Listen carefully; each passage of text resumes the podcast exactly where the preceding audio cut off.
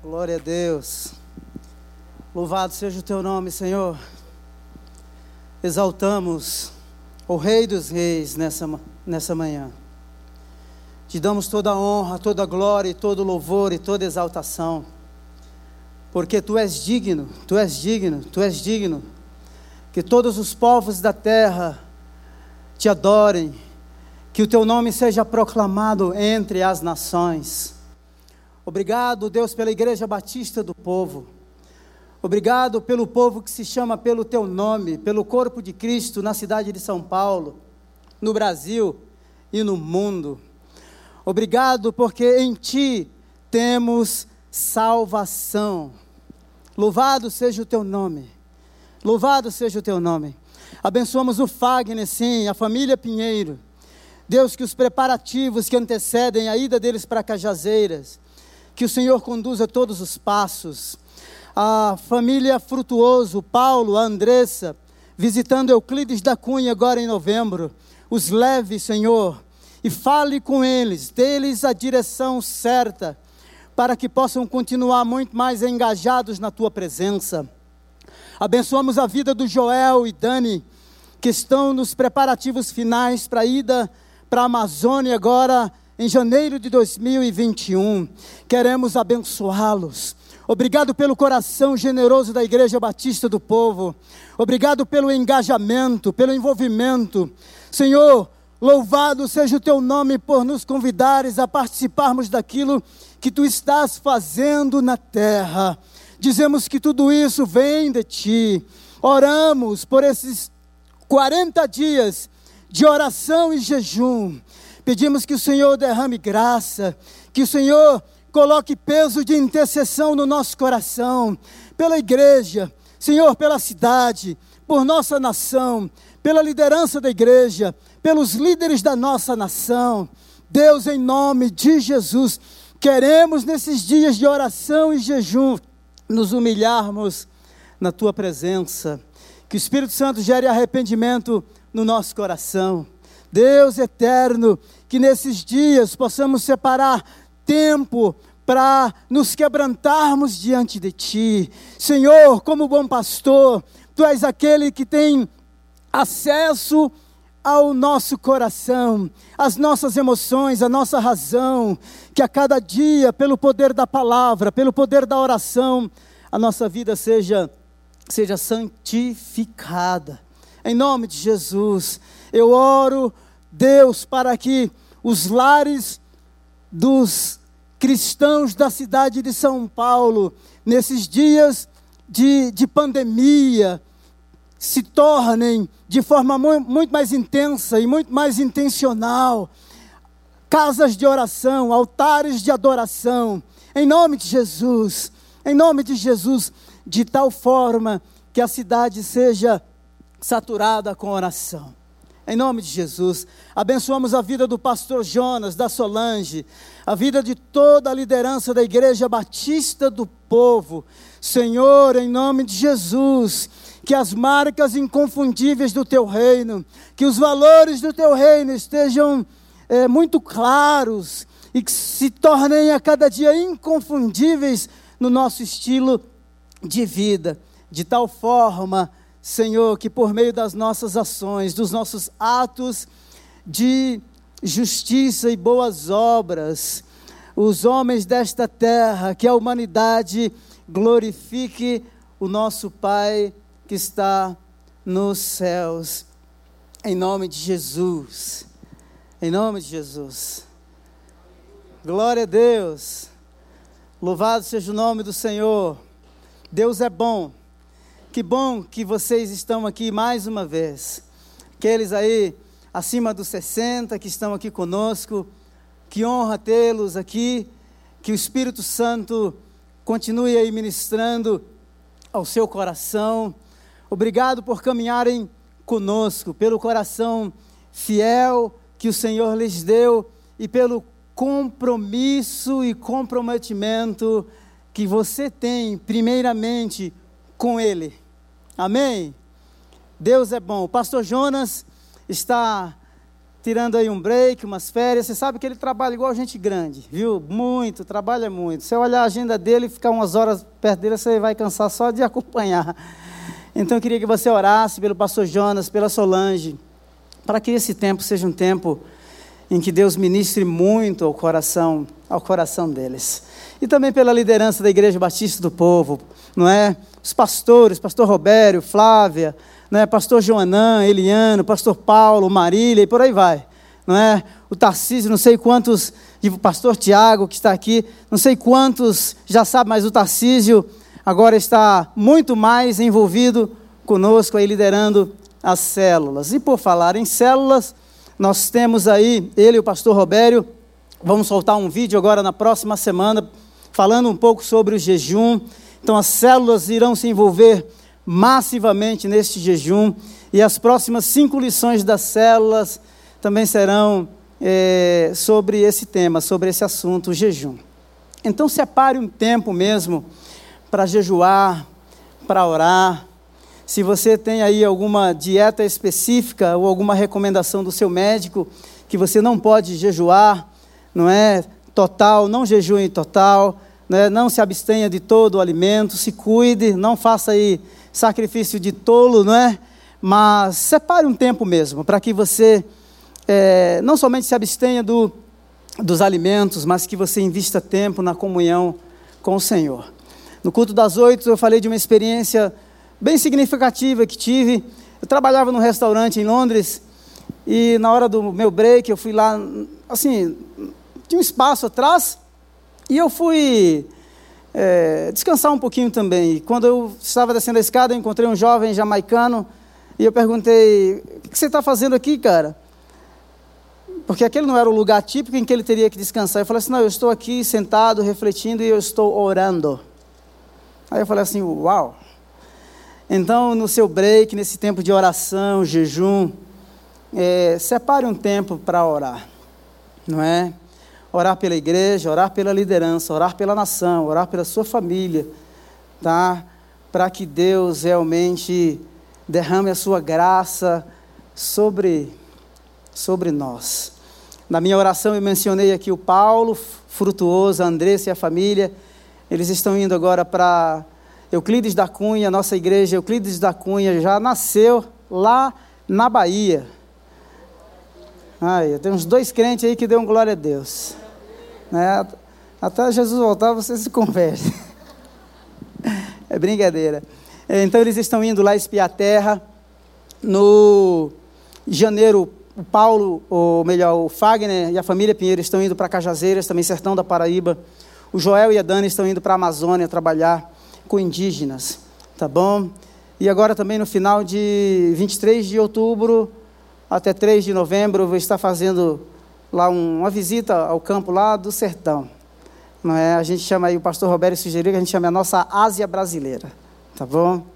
Então eu queria que você orasse por tudo isso, para que Deus levante muito mais vocacionados e que essa igreja continue sendo uma igreja viva e influente. Amém, queridos? Bom, eu, ouvindo o pastor Jonas pregar nas últimas quatro, cinco semanas, falando sobre igreja, corpo de Cristo, eu percebi assim, como o dom pastoral do pastor Jonas é muito aflorado, né? é muito forte. E eu também, nas últimas quatro, cinco semanas, eu preguei sobre igreja, corpo de Cristo, mas é, é interessante ver que a pegada do PJ, do pastor Jonas, é totalmente diferente da minha pegada. Mas isso é corpo, não é? Esse é o dom que Deus deu a ele. Deus nos deu outros dons. Então, eu falei sobre corpo de Cristo, que Paulo se refere geralmente à igreja, uma igreja local, que ele escreve, mas ele também se refere a todos os crentes espalhados pelo mundo de sua época. Então, a igreja é isso. É uma multiplicidade né, de povos, línguas e nações que se reúnem em vários contextos, é, momentos e lugares, mas que tem alguns pilares que são absolutos. Então, quando eu falei sobre corpo de Cristo, eu falei sobre um corpo no sentido de comunidade, que é diverso, mas que tem pilares absolutos. Por quê? Porque você olhar uma igreja, e o nosso texto base será o, o, o livro de Coríntios, você vai perceber que aquela igreja é uma igreja quase que completa, porque Paulo vai dizer assim: ó, nenhum dom falta a vocês. Mas Paulo vai dizer também que é uma igreja extremamente problemática. Ele vai dizer assim: ó, a divisão entre vocês. Vocês são santos no sentido de ser separado, mas vocês também são chamados à santificação. No capítulo 3, no capítulo 2, ele vai usar algumas palavras como sabedoria e tolice, né, que o homem tanto o filósofo, o sábio deste mundo, desta época, deste século, não pôde conhecer a, a Deus, não é? Através do conhecimento natural, ou da, filoso, da filosofia, ou da teologia, mesmo dizendo. Mas ele vai dizer assim que esse conhecimento é dado pelo Espírito de Deus. Então, você percebe esses trocadilhos no livro de 1 Coríntios. Ele foi o pai da igreja, ele vai dizer isso na, na sua carta, não é? é? E se você ler Atos capítulo 18, a partir do verso 4, você vai perceber que ele gastou pelo menos um ano e meio nessa cidade plantando esta igreja. E é interessante porque o Paulo vai dizer assim: não tem divisão aí no meio de vocês. Um diz eu sou de Paulo, Apolo, Cefas, Outros dizem os mais evoluídos, os mais espiritualizados, não é? é dizer assim, não, eu sou de Cristo. Então é interessante porque a igreja começa a ter, ela tem o partidarismo, a divisão, e o Paulo vai desconstruir esse pensamento no capítulo 4, dizendo assim: olha, nós não somos absolutamente nada, enquanto vocês são enriquecidos, nós somos empobrecidos. Não é? Quando vocês estão no, na frente, na fila, nós estamos lá atrás, na procissão, ou seja, nos tornamos escravos. Quando vocês têm abundância, nós padecemos necessidades. Quando vocês se tornam livres, nós, por causa do Evangelho, fomos, do evangelho, fomos presos várias vezes. Então ele vai desconstruir esse pensamento. Quando você chega no capítulo 5, há uma problemática do filho que toma a esposa do pai, não é? No capítulo 8, os mais é, espiritualizados, aqueles que se julgavam mais maduros, é, iam para os templos e comiam é, a carne que era colocada, é, que era servida, eles comiam e comiam na frente daqueles que estavam iniciando é, a sua jornada cristã. E ainda é, é, é, engraçado que Paulo vai dar uma, uma, uma, uma, uma lição nesses camaradas que pensam ser mais maduros, dizendo assim: olha, você não tem princípio ético porque você não respeita aquele que é mais mais frágil na fé, mais fraco na fé, aquele que está começando. E se você o faz tropeçar, se você o ofende, você ofendeu o Cristo. E essa igreja que tem partidarismo, não é? que tem, eu, eu sou de Paulo, Apolo, Cefas, Pedro é, de, e Cristo, agora no capítulo 9, o apóstolo precisa defender o seu apostolado, porque essa igreja é, ou rejeita ou não reconhece o seu apostolado. Então, falar sobre, falar sobre igreja é falar sobre essa multiplicidade de problemas que temos. Então a gente sonha com uma igreja ideal.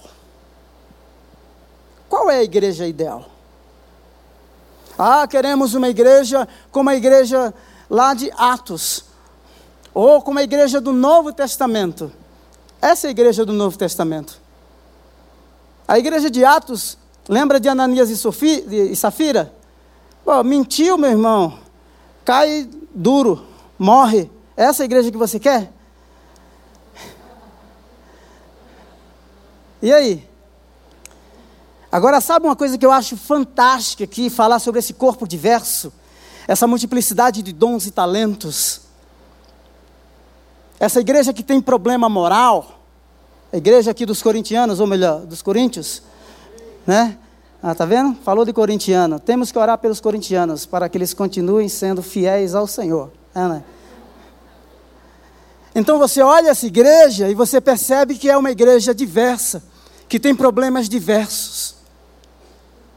Então Paulo, quando escreve no primeiro capítulo, né, capítulo 1, no verso no verso 1, ele vai estabelecer o primeiro pilar de uma comunidade diversa. E é esse primeiro pilar que dá sustentabilidade. É este primeiro pilar que vai nortear, que é a identidade, que é o fundamento, que é a base, que é a sustentabilidade. E ele diz assim: Paulo, chamado para ser apóstolo de Cristo pela vontade de Deus. Começa com ele. O chamado não nasceu através do ajuntamento dos amigos, não nasceu na escola judaica, embora ele tenha sido instruído aos pés de Gamaliel. Não, ele diz chamado para ser apóstolo pela vontade de Deus. O fundamento da vocação dele está em Deus. O real sentido e propósito da vida dele está em Deus. No, capítulo, no mesmo capítulo, no verso 2, ele diz assim: A igreja de Deus que está em Corinto. Não importa quão atrapalhada, quão tumultuada, quão bagunçada, quanta divisão ela tenha, quanto problema, quantos problemas é, imorais tenha e tem, e é realidade, não dá para ignorar, e Paulo sabe, e ele está escrevendo com este propósito mas o Espírito Santo que o inspira chama esta igreja de igreja de Deus. Não é que Paulo está sendo conivente.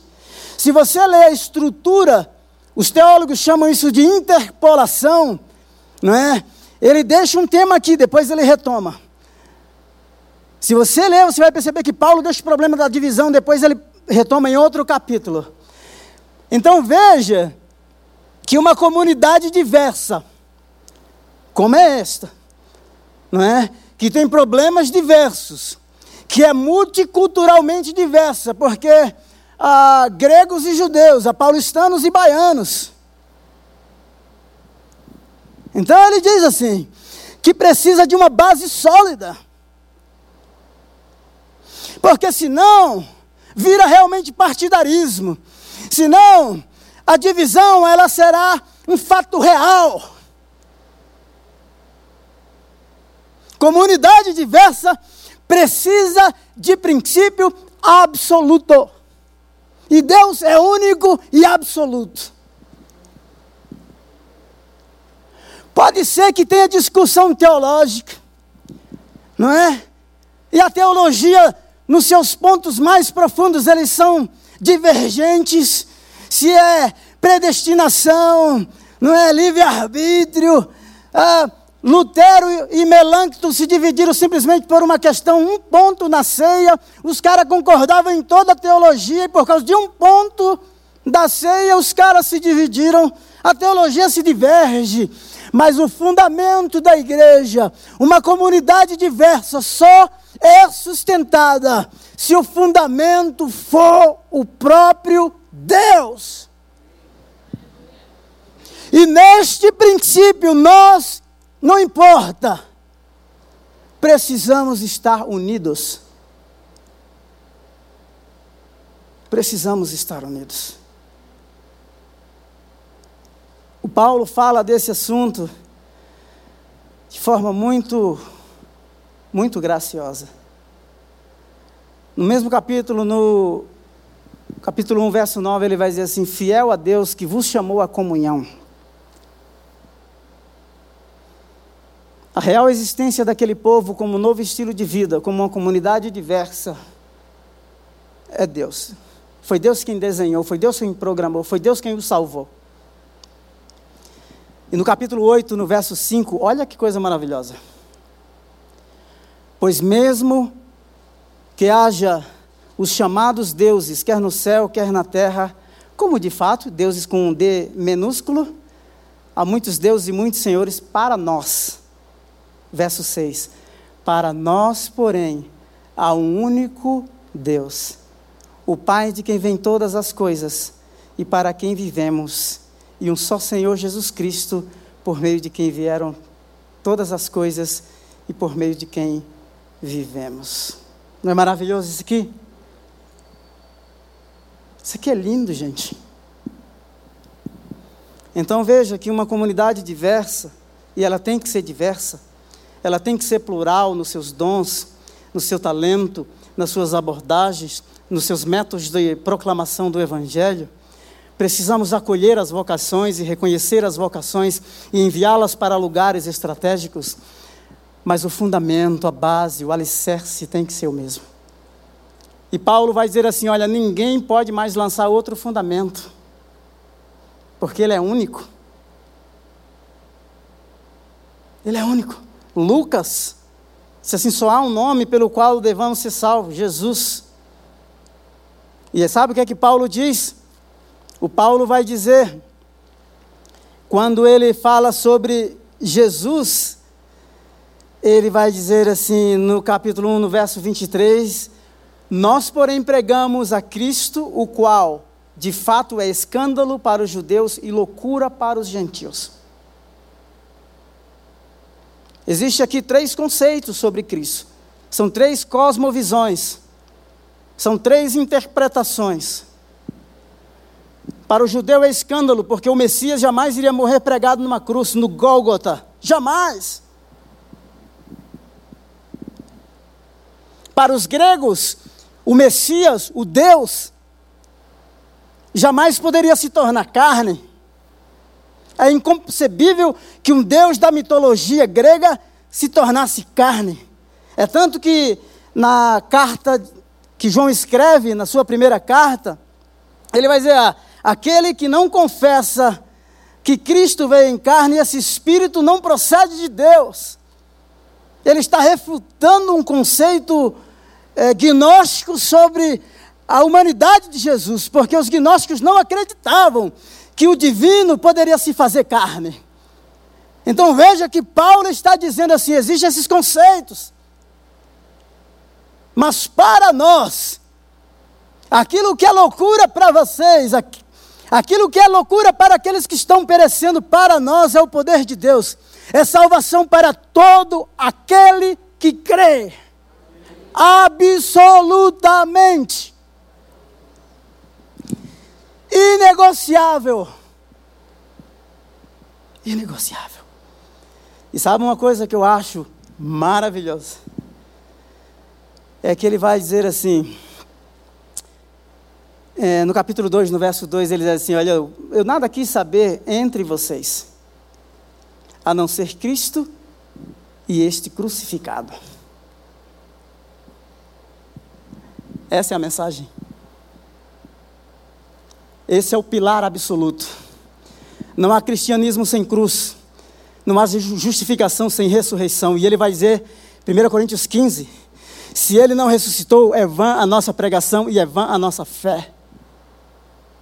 Veja que no meio da imoralidade, que no meio do partidarismo, eu sou de Paulo, de, eh, eu sou de, de, de, Apolo, de Paulo, eu sou de Cefas, eu sou de Cristo. Ele está evocando princípios absolutos, ensinamentos que não pode faltar, ensinamentos e princípios que são básicos, que dão sustentabilidade. Então deixa de assistir novela e lê a Bíblia.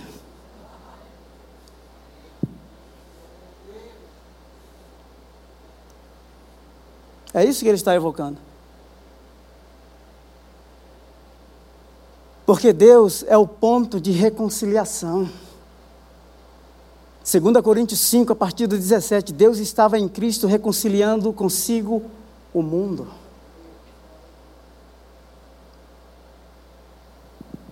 Embora aqui não houvesse ainda declarações doutrinárias, do ponto de vista sistemático, isso aí é coisa do século XVI não é? A sistematização dos ensinos. Mas ele está evocando aquilo que é verdade, aquilo que é crença inegociável, aquilo que baliza a nossa fé, o fundamento que nos sustenta.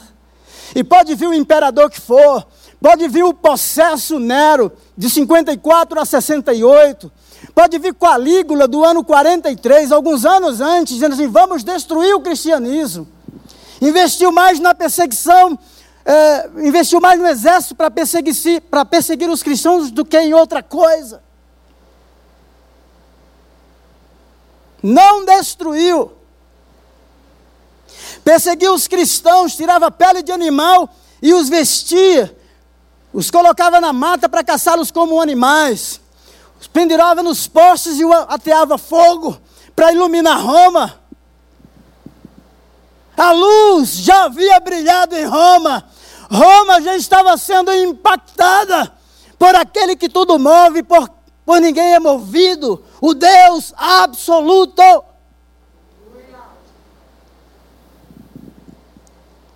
uma comunidade diversa. Agora imagina só, nós estamos aqui possivelmente no século I. Certo? Mas vamos tentar fazer aí uma transposição, não é? Ou uma contextualização. A gente vive aí uma várias filosofias. A sociedade ela é inclusivista, não é? Do ponto de vista filosófico, ela é pluralista, todos os caminhos levam a Deus. Ah, do ponto de vista dos valores morais, é relativo. Não é aquilo que o governo diz, não é aquilo que a Bíblia diz, afinal, esses cristãos são fundamentalistas, radicais, são obsoletos. Não é isso? É assim. Os filósofos estão dizendo falando de uma sociedade muito fluida, ninguém pode prever o futuro, então o presente a gente inventa, não é assim? Fala-se de que o progresso da modernidade se dilui, não é? Nesse relativismo, nessa incerteza da pós-modernidade. E a gente está no meio de tudo isso. Todo esse relativismo e todos esses ismos. E continuamos dizendo que Ele é absoluto, que a pauta, os tópicos da nossa agenda é Ele, é a mensagem dEle, porque foi por meio dele que viemos à existência e é Ele que vai dar sustentabilidade, não importa quantos movimentos sociais, econômicos, políticos, não importa, é Ele e crucificado. Isso tem que ser a tônica do nosso discurso. Isso tem que ser a pauta da nossa agenda. Esses têm que ser princípios sobre quais somos edificados, porque ninguém pode lançar outro.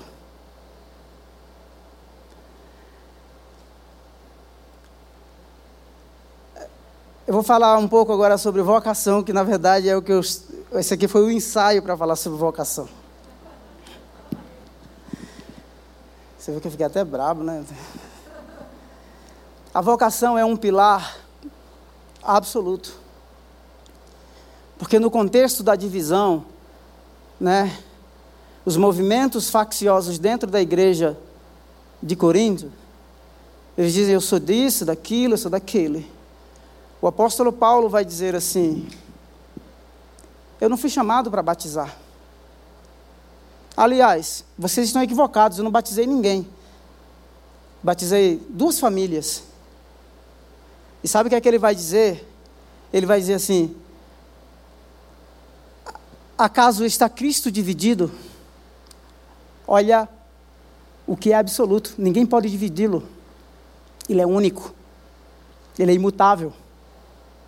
Ele é Deus. Acaso morri eu por vocês? Então veja que num contexto de divisão, de conflitos, e não somente isso, e é perigoso, né? A comunidade induzindo o líder ao erro, mas é um cara que tem o ego tratado. é um cara que tem a identidade definida no seu chamado e na sua vocação em Deus.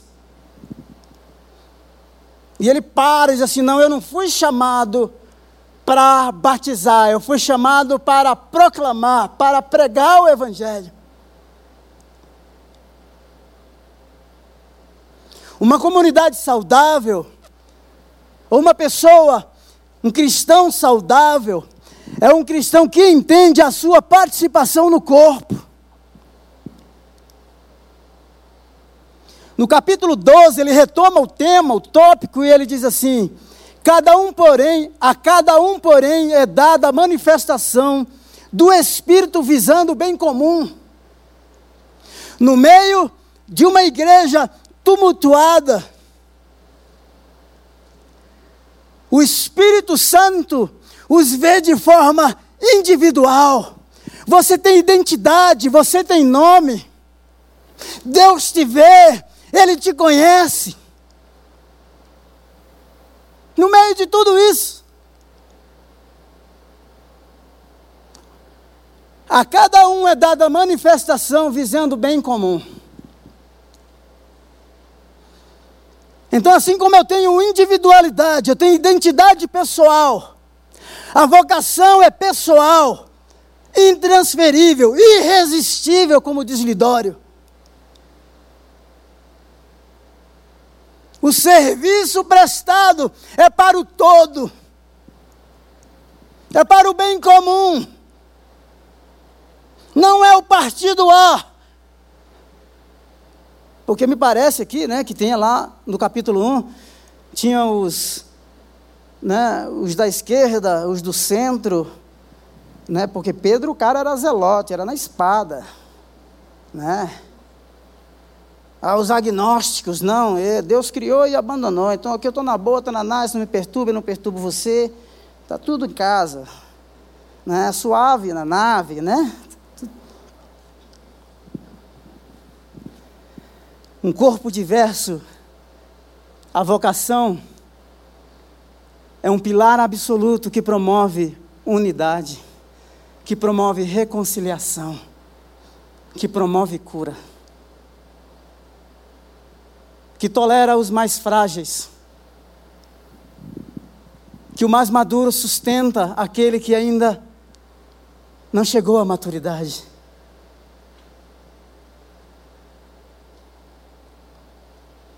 A cada um, porém, é dada a manifestação do Espírito visando o bem comum.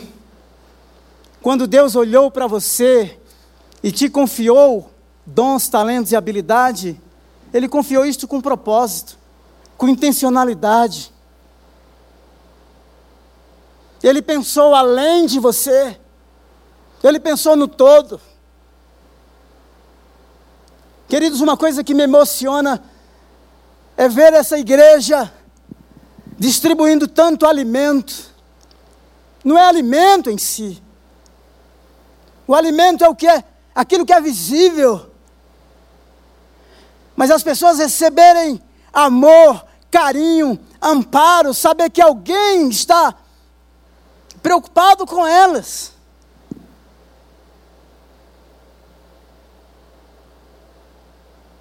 E aí, obviamente, nós temos que proclamar o Evangelho. E não fazer como alguns segmentos fazem, né? como disse Robson Cavalcante, um cientista político lá dos Pernambuco. É bom, cara é bom. Isso assim, tem muita gente dando comida para as pessoas, enchendo o seu estômago e os mandando para o inferno. Né? E tem outros que proclamam o evangelho e mandam o camarada para o céu com o estômago vazio. O evangelho todo é para todo homem, em todo lugar. Isso aqui, não é? Eu não uso essa terminologia, geralmente você não vê. A missão integral. Missão integral, queridos, não está associada a um nome ou, ou a uma ideologia política, social ou algum ícone da história do cristianismo brasileiro. O evangelho todo para todo, todo homem em todo lugar. Conferência de Lausanne, em 1974. William Booth, o fundador do Exército da, do Exército da Salvação, ele tinha um lema. Durante a Revolução Industrial, na Inglaterra, as pessoas deixaram o campo, foram para a cidade e viviam nas ruas. E tinha um lema que ele tirava as pessoas da rua, levava para uma casa, ele chamava de sopa, sabão, salva, salvação. Soup, soap, salvation. Sopa, sabão, salvação. Comida, uma roupa de segunda, na época do, do bazar, e salvação. O evangelho todo para todo homem, em todo lugar. Deus, quando olhou para você, te escolheu, te deu capacidade, te deu os recursos. Ele não pensou em você, ele quer promover o bem comum. Amém? Fique bravo comigo, não, que precisa chegar em casa. Não vai bater em mim ali na saída, não, viu?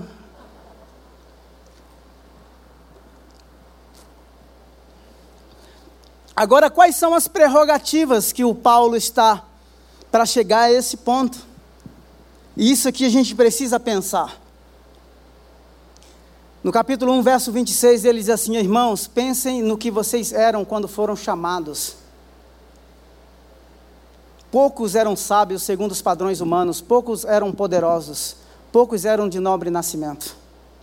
Vocês sabem que quando eram pagãos, de uma forma ou de outra, eram fortemente atraídos e levados para os ídolos. Percebe? Quem eram, como que você era feito, não é? Levado de um lado para o outro, atraído pelos ídolos, andava de templo em templo. O que ele está dizendo é o seguinte: agora chegou na sua vida princípios balizadores, Deus, Cristo e a vocação que nasceu nele. Sabe por quê? No, no, no 12, 25, 1 Coríntios 12, 25, ele diz assim: a fim de que não haja divisão no corpo, mas sim que todos os membros tenham igual cuidado uns pelos outros.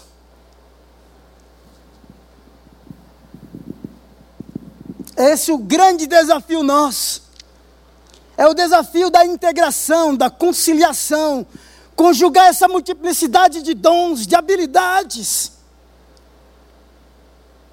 que promove a glória de Deus, que não gera partidarismo, que o, o mais maduro sustenta o imaturo, que o, que o, que o, o mais espiritual ora pelo carnal.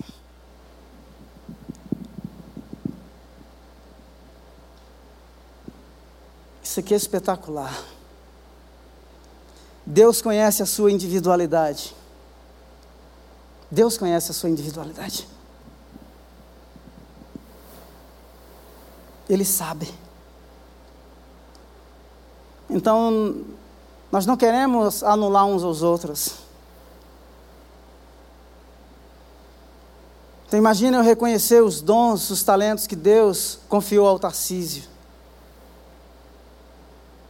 para o bem comum, para o corpo.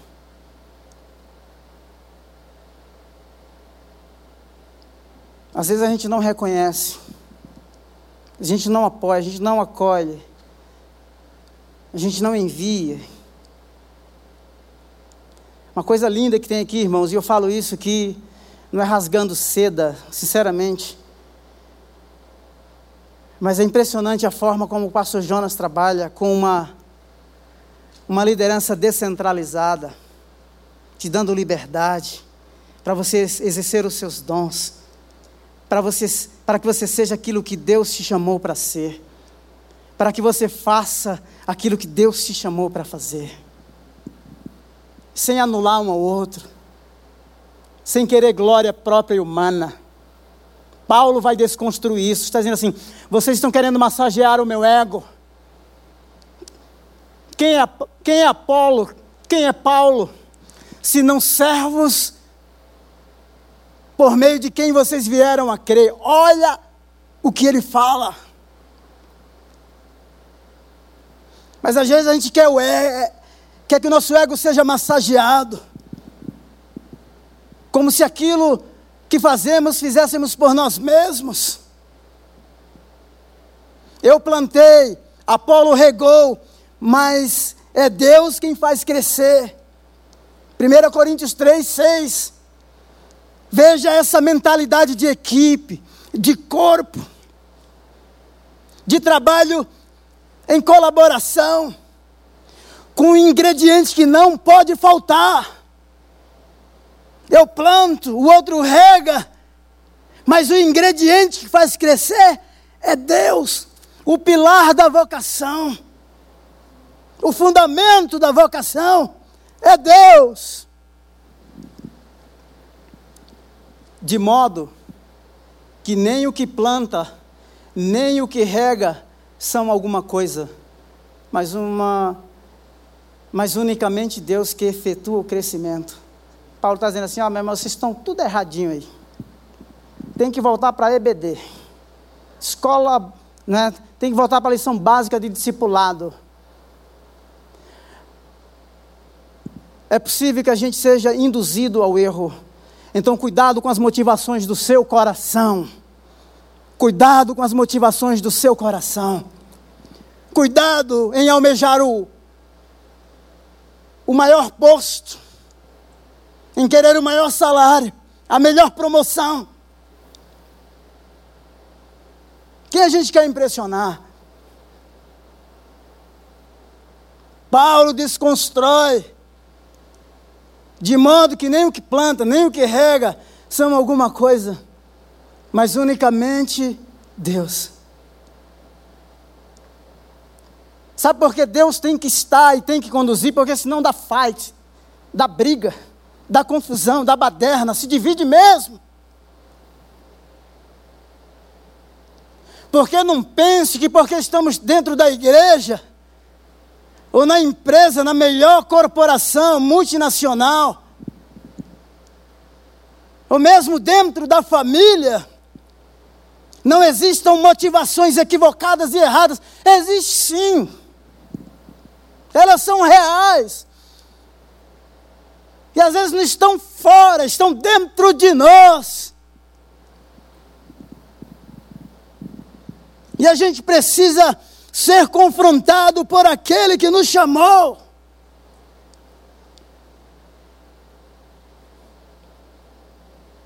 Glória a Deus por isso. Glória a Deus. Louvado seja o nome do Senhor. Os membros não existem para si mesmos.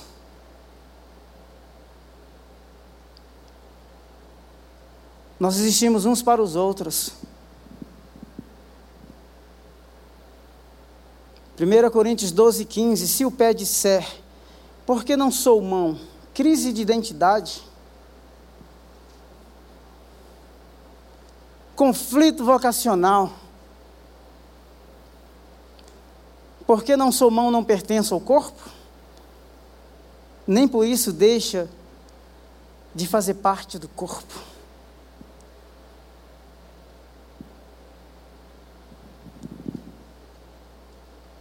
Doze, vinte e um. O olho não pode dizer à mão, não preciso de você. Olha que autonomia. Isso aqui é a encarnação de Narciso. O ego parou aqui. Pode ser outra coisa. Não preciso de você. Nem a cabeça dizer aos pés: Não preciso de vocês. Olha que igreja, irmão.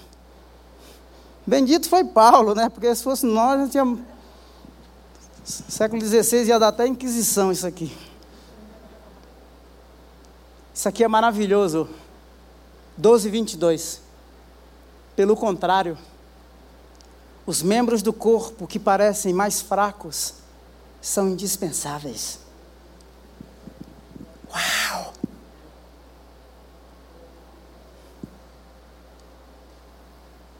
Não é o externo, não é? Não é o culto ao corpo da pós-modernidade. Não é atração física, não é impressão pela retórica, pelo discurso. Está dizendo que foi Deus quem fez. E aquilo que ele faz é perfeito, ninguém pode colocar e nem tirar. Glória a Deus! Ele diz: os mais fracos, estes são indispensáveis. Ah, você não tem desculpa para você mais, né? A partir de hoje. Ah, mesmo home office, você vai ficar orando assim virtualmente lá na empresa, né? Você vai aparecer na tela lá da sua empresa. Saber que você é importante. E essa importância, essa utilidade nasceu nele. Foi ele quem desenhou. O apóstolo, ele desconstrói. Meu tempo já foi? O apóstolo desconstrói esses equívocos. A primeira coisa é ter identidade vocacional definida. Não fui chamado para batizar. O que você foi chamado para fazer? Estava lendo a biografia, relendo a biografia do pastor Enéas. Meu irmão, dá, dá até. gela até a espinha. 1958, Deus fala com ele, tem uma experiência profunda com o Espírito Santo. O homem quer largar tudo e viver pela fé, para não depender. Percebe do fundamento absoluto? Fundamento absoluto, meu irmão. Ele sustenta em tempos de crise financeira, econômica, pandemia, catástrofe. Quando o ribeiro se seca, como foi no caso de Eli, ele envia corvos, não é? Mesmo quando tem alguns que foram libertos do Egito e vêm caminhando pelo deserto que falta água e pão, Deus manda as cordonizes, Deus manda o maná. A gente precisa entender que a vocação não tem um fim em si mesmo. Paulo podia Paulo poderia ter alimentado o ego, aquele partidarismo, aqueles conflitos internos, aquela divisão. Mas porque ele tinha identidade vocacional definida, ele falou assim: não, espera aí. Não fui chamado para isso. A igreja em Atos, capítulo 6, a igreja cresce, tem reclamação. Não é? Ligaram lá no 0800. As viúvas de fala grega, que culturalmente falando poderiam se sentir assim, mais eh, minimizadas ou marginalizadas, ligaram lá no escritório para reclamar. Sabe o que eles disseram? Nós não podemos deixar o ministério da oração e da palavra. Percebe a reconciliação? Percebe que a identidade vocacional, quando ela é definida e clara, ela gera espaço para que outras vocações floresçam.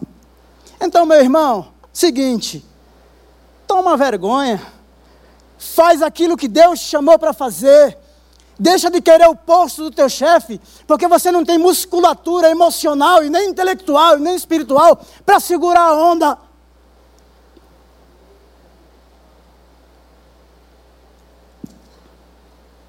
Trabalhei 10 anos com o pastor Jonathan fundador da missão Antioquia, a primeira agência missionária. Meu irmão, eu falei assim: meu Deus, que esse homem passou? Você chora. Morou numa casa que criava porco, lá no Vale da Benção, quilômetro 50 da Castelo Branco. Um dia, um empresário riquíssimo de São Paulo falou: Jonathan, faz uma planta que eu vou te dar uma casa. Ele fez uma plantica. Aí deu para o cara, o cara falou assim, não isso aqui a planta de casa? Deixa que eu vou mandar o engenheiro fazer. Às vezes a gente quer coisas que Deus não nos chamou para fazer.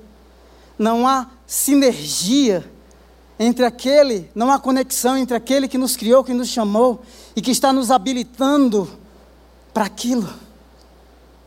Lembra da história de José? Família disfuncional, o cara enfrenta amor e ódio no mesmo ambiente, o cara é vendido, exposto no mercado de escravo, o cara é traído, o cara é esquecido na prisão. Deus está no circuito forjando. Às vezes a gente quer, ah, eu quero posto, eu quero glamour. Não, talvez você queira status. Que afinal, não é? Status é status. Afinal, é, superficialidade é superficialidade. Baixa a bola, Deus está olhando para o cerne. Deus está olhando para a essência.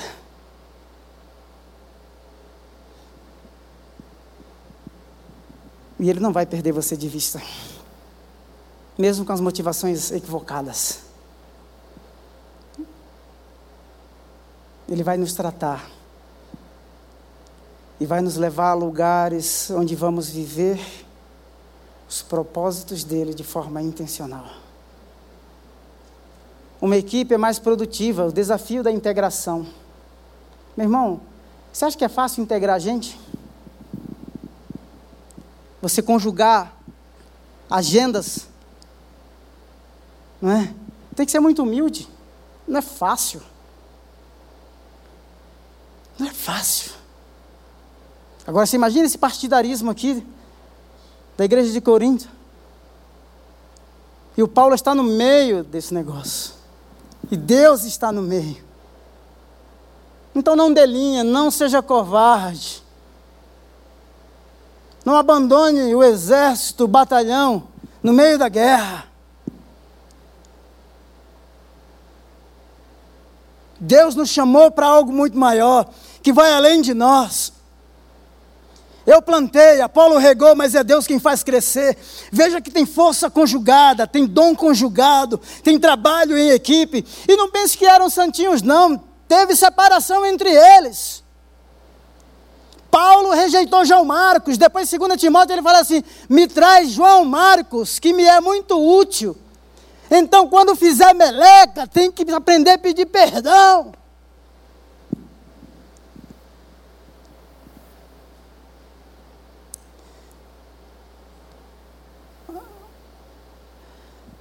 Eu já estou partindo para os finalmente. Uma coisa magnífica que o Paulo mostra em 1 Coríntios 3, 9. Pois nós somos cooperadores de Deus. Deus podia fazer tudo sozinho, meu irmão. Podia. A Trindade, a comunidade perfeita, criou tudo, as coisas vieram à existência sem precisar da sua intervenção, do seu, lá no Ceará fala pitaco, né? Do seu parpite.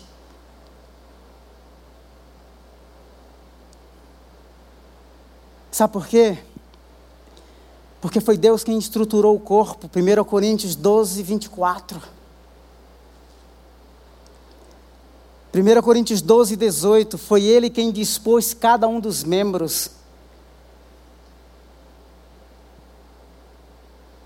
1 Coríntios 12, 22, Deus afirma que todos os membros são indispensáveis. Você pode dizer que não preciso, mas Deus diz assim: Ele é essencial, ela é essencial e indispensável para que esse organismo flua, trabalhe, funcione de forma perfeita e saudável. Ah, os bicudinhos não podem reconhecer, mas Deus reconhece. A liderança da igreja pode não reconhecer, mas Deus reconhece.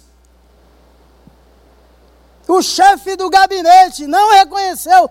Deus colocou você de forma estratégica. Então segura a onda.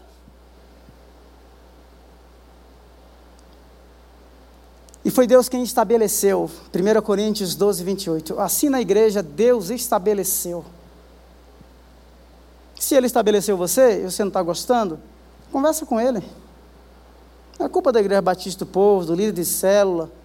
Não é quem pecou, meu pai, minha mãe, não é? Estou cumprindo aqui um karma, alguma coisa. Que é isso, meu irmão? Converse com Deus.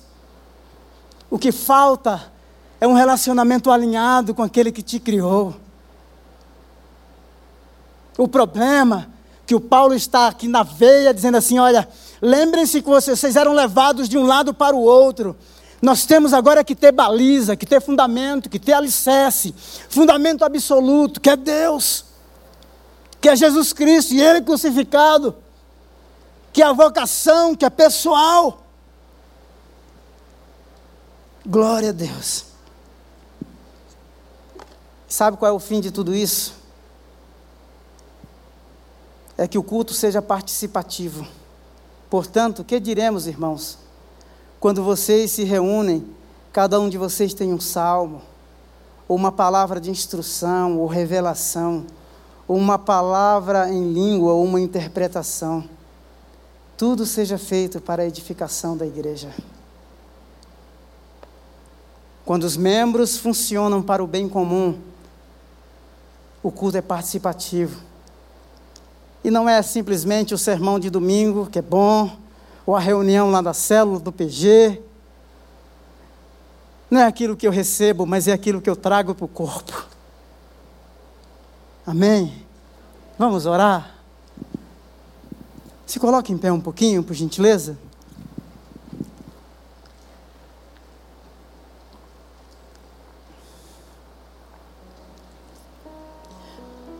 Eu estava lendo, relendo mais uma vez a história da Igreja Batista do Povo.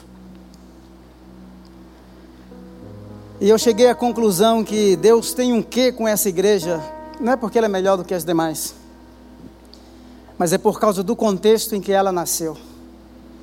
O pastor Enéas tinha 68 anos.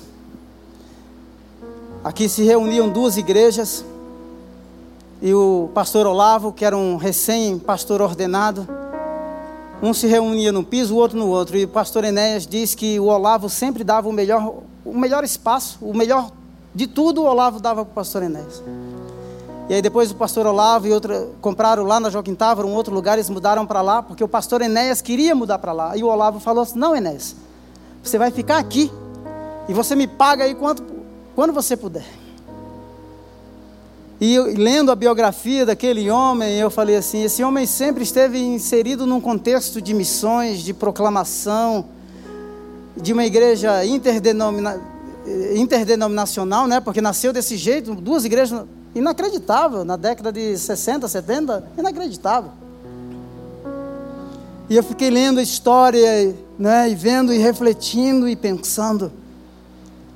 E eu falei, Deus, DNA Está no DNA da Igreja Batista do Povo um movimento para fora, um movimento para a cidade, um movimento para as nações.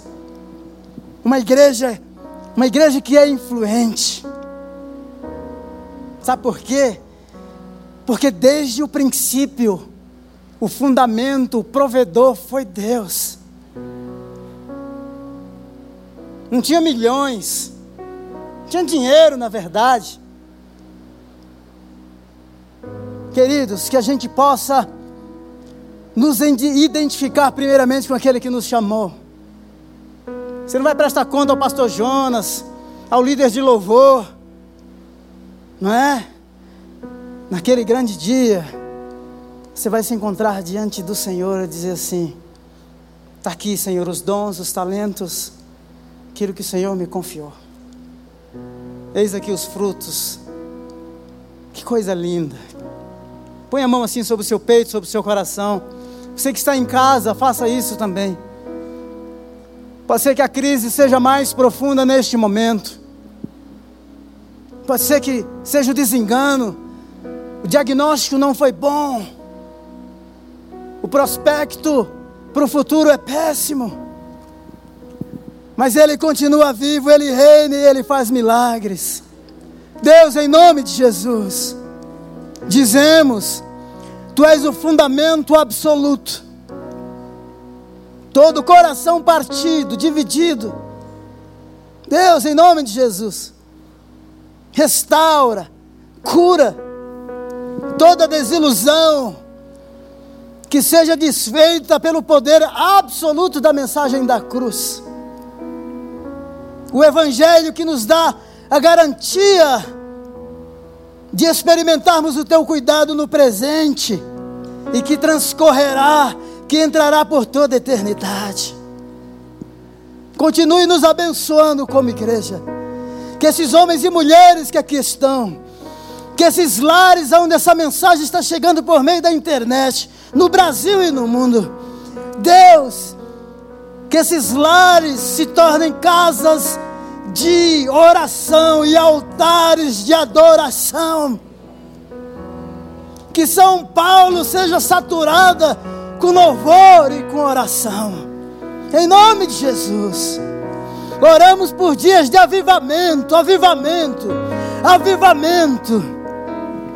Que nesses dias de oração e jejum, fala conosco. Deus, fala conosco Dá-nos humildade, tira o orgulho. Queremos nos humilhar no pó e na cinza. Reconhecemos a nossa finitude, a nossa limitação. Queremos honrar aqueles que estão ao nosso lado, no nosso lar, na nossa casa. Deus traga reconciliação, cura, restauração. Senhor, que esses homens e mulheres, ao se espalharem pelas empresas, nas escolas, nas universidades, no trânsito, Senhor, que sejam intercessores e embaixadores do Teu reino, em nome de Jesus. Oramos, Deus, mais uma vez por nós mesmos, como líderes desta igreja. Obrigado pelo convite para participarmos daquilo que tu estás fazendo na terra, por nos chamares de cooperadores. Tira o orgulho, nós queremos reconhecer a multiplicidade de dons, dizer que um planta, o outro rega, e que o Senhor é quem dá o crescimento. Dá o crescimento, estabelece o ritmo. Deus estabelece a agenda para 2021 Estabelece a agenda para 2021. Deus, em nome de Jesus, estabelece o ritmo. Uma igreja que chora pela cidade. Uma igreja que vive o Evangelho. Nós não queremos ser induzidos, manipulados pelo partidarismo. Tira o partidarismo. Queremos a unidade. Deus, em nome de Jesus. Louvado seja o nome do Senhor. Abençoamos mais uma vez o nosso pastor Jonas. Abençoamos a Solange. Deus eterno, renove-os. Renove-os. Coração, corpo físico, a paixão, a saúde física. Oh Espírito Santo, em nome de Jesus, celebramos o Senhor. Podemos dar uma salva de palmas para o Senhor, queridos? Glória a Deus.